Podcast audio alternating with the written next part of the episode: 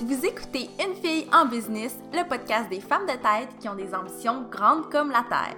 Je suis Mélissa Lévesque et c'est avec grand plaisir que je vous parle d'entrepreneuriat, de girl power et de motivation dans un nouvel épisode de podcast chaque semaine. J'espère vous inspirer et vous donner une foule d'outils pour propulser votre blog ou votre business sur le web.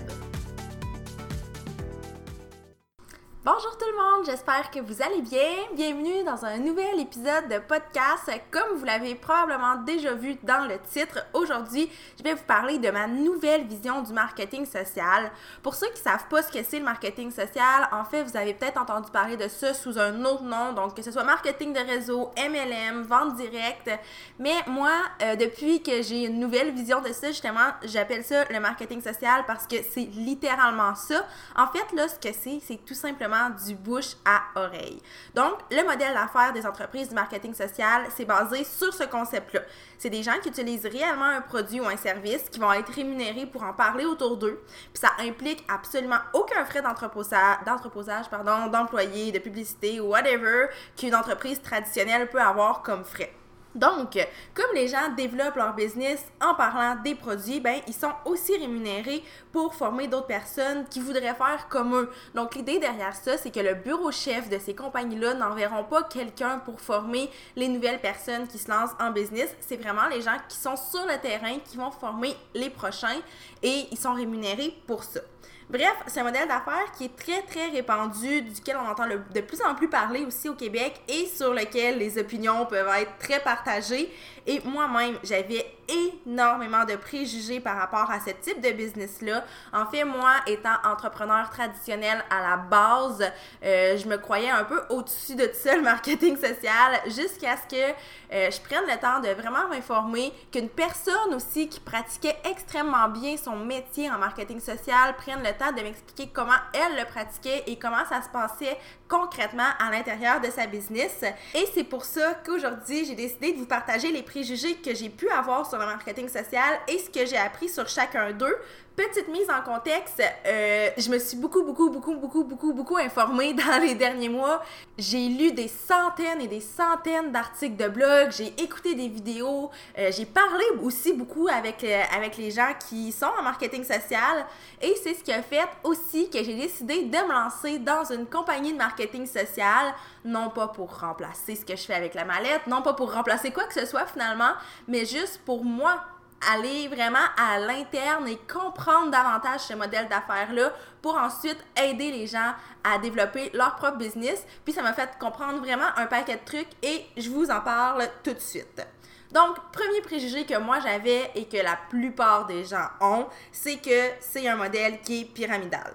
Moi, on avait beau me dire l'argument que le schéma pyramidal c'était illégal, moi je demeurais dans l'idée que c'était les personnes qui étaient au top de l'entreprise qui s'enrichissaient sur le dos de ceux qui étaient en dessous d'eux. Ça, c'est parce que personne m'avait vraiment expliqué le fonctionnement à l'interne de ce genre de compagnie-là. Là, c'est sûr que ça varie probablement d'une compagnie à l'autre, mais comme je l'ai dit, le schéma pyramidal est illégal. Donc, s'il y a des compagnies qui fonctionnent comme ça actuellement, ben, c'est pas permis, mais grosso modo, maintenant que je suis éduquée, ce que je sais de la structure d'une compagnie de marketing social traditionnelle, si on veut, c'est que c'est tout sauf pyramidal parce que tout le monde a les mêmes chances de réussir dans son entreprise et personne est pris en dessous de personne. Donc, si tu décides de te lancer dans une compagnie de marketing social et que tu as plus d'ambition que ton upline, donc ta marraine, la personne qui te coach, si on veut, ben, il n'y a absolument rien qui t'empêche de la dépasser pour atteindre un niveau plus élevé que le sien. Puis, quand on y pense comme il faut, le modèle qui se rapproche le plus du modèle pyramidal, à mon avis, c'est celui des entreprises traditionnelles parce que en tant qu'employé ou peu importe le titre qu'on a dans une entreprise traditionnelle, si on n'est pas le CEO, ben on est toujours en dessous de quelqu'un et les chances de passer à un autre niveau sont là, mais sont beaucoup moins élevés que dans une compagnie de marketing social. Donc, c'était juste une petite parenthèse comme ça pour vous expliquer que euh, le marketing social, c'est pas une pyramidale et une image que j'aime bien que les gens utilisent dans l'industrie, c'est que c'est plutôt une toile d'araignée. Donc, on a vraiment toutes les mêmes opportunités, toutes les mêmes chances et il n'y a rien qui nous empêche d'avancer encore plus haut. Ensuite, un deuxième préjugé que j'avais qui faisait en sorte que moi, j'étais pas du tout, du tout, du tout ouverte à ce qu'on m'approche pour me parler de n'importe quelle compagnie de ce type-là, c'est que j'avais l'impression que c'était quelque chose qui demandait beaucoup, beaucoup de temps. Puis, ce que j'ai compris, c'est qu'une entreprise de marketing social, ça prend pas de temps, ça prend une bonne gestion du temps. Donc, depuis que je m'intéresse vraiment à ce modèle d'affaires-là, depuis que j'ai laissé mes préjugés de côté, ben je remarque quelque chose, c'est que les entreprises de marketing social ont été bâties pour entrer dans n'importe quel horaire et fitter dans n'importe quel mode de vie.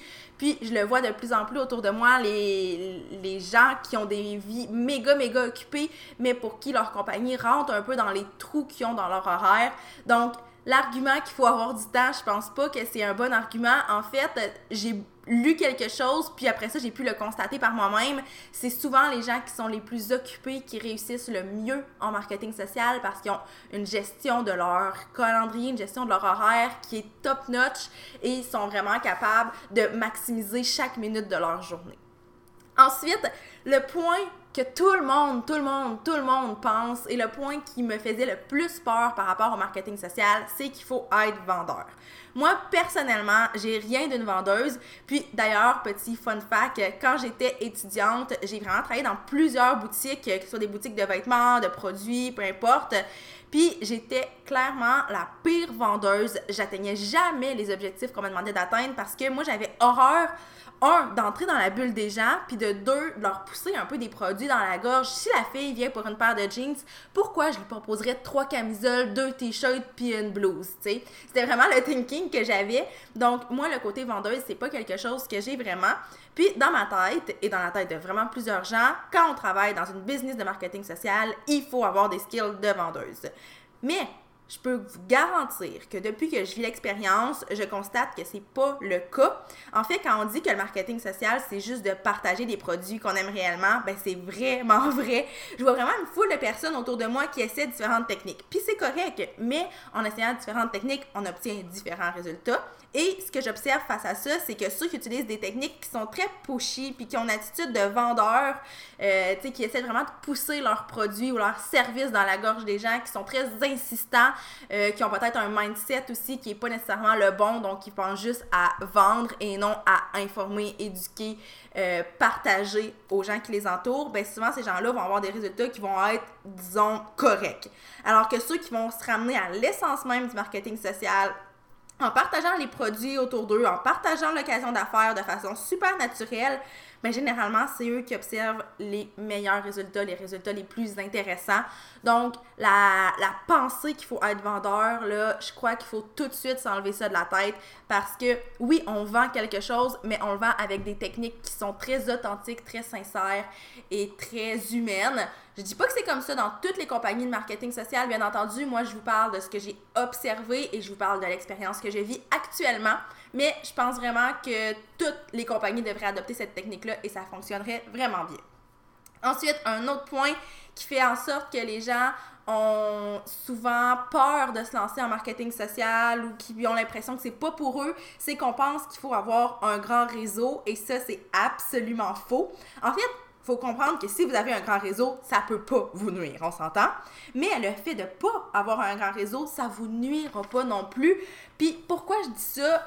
En fait, il y a deux raisons. La première, c'est parce que, un, notre réseau est vraiment plus grand qu'on le pense. Même quand on est certain qu'on a un réseau limité, on a toujours plus de contacts que ce que l'on pense. Euh, moi-même, tu sais, j'ai beaucoup de contacts, mais sans que ce soit des gens très proches de moi. Et en faisant l'exercice de noter toutes les gens que je connaissais, j'ai réalisé à quel point au premier regard, j'aurais vraiment pas pensé à ces gens-là, mais à force de réfléchir, ben, je réalise à quel point mon réseau peut être plus grand que je pense. Puis la deuxième raison pour laquelle je dis ça, c'est que la beauté d'un réseau, c'est que ça s'agrandit. On n'est pas limité, pas parce qu'on a cinq frères, cinq sœurs dans notre vie qu'on a juste ça. On n'aura pas d'autres frères et sœurs nécessairement, mais on peut élargir le réseau. Puis on s'en rend pas vraiment compte, mais de façon régulière, on rencontre des nouvelles personnes, puis il faut juste être attentif à ça. Puis en plus, on a l'avantage en 2019, euh, grâce à la magie des réseaux sociaux, de provoquer des nouvelles rencontres tous les jours si on le veut. Et ça, pour moi, c'est magique parce que euh, ça, ça fait que notre réseau aura absolument aucune limite. Bien entendu, je tiens à souligner qu'il y a une façon d'utiliser les réseaux sociaux et que les réseaux sociaux peuvent être autant un outil qu'un danger. Donc, il faut faire attention. Mais si on est bien coaché, si on a, on a des bonnes intentions, si on pratique bien le marketing social, si on est bien informé, si on a un bon mindset, je pense que c'est possible de les utiliser de façon très chouette. Donc, bref, maintenant que je me suis vraiment informée sur le sujet, puis que j'ai les pieds dans l'industrie de façon assez concrète, ben j'ai vraiment compris plusieurs choses. Puis, entre autres, c'est que les préjugés que j'avais venaient du fait que j'avais été exposée à des gens qui avaient de très, très mauvaises pratiques en marketing social. Donc, par exemple, quand euh, il y a des gens en marketing social qui font un post sur Facebook et qui taguent l'inventaire de leur ami Facebook, euh, qui les tague toutes sur la même publication. Euh, les gens qui ont une approche très euh, intrusive, qui ont une approche très malhonnête, vous en avez vu, j'en ai vu aussi, et c'est ce qui fait qu'on a une mauvaise impression du marketing social, slash marketing de réseau, appelez-le comme vous voulez.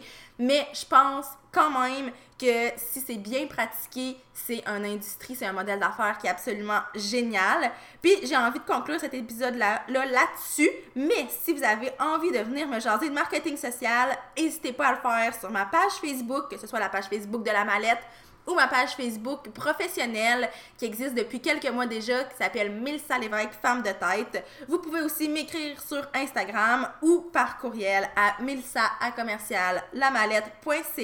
Et sur ce, je vous dis à la semaine prochaine pour un autre épisode de podcast.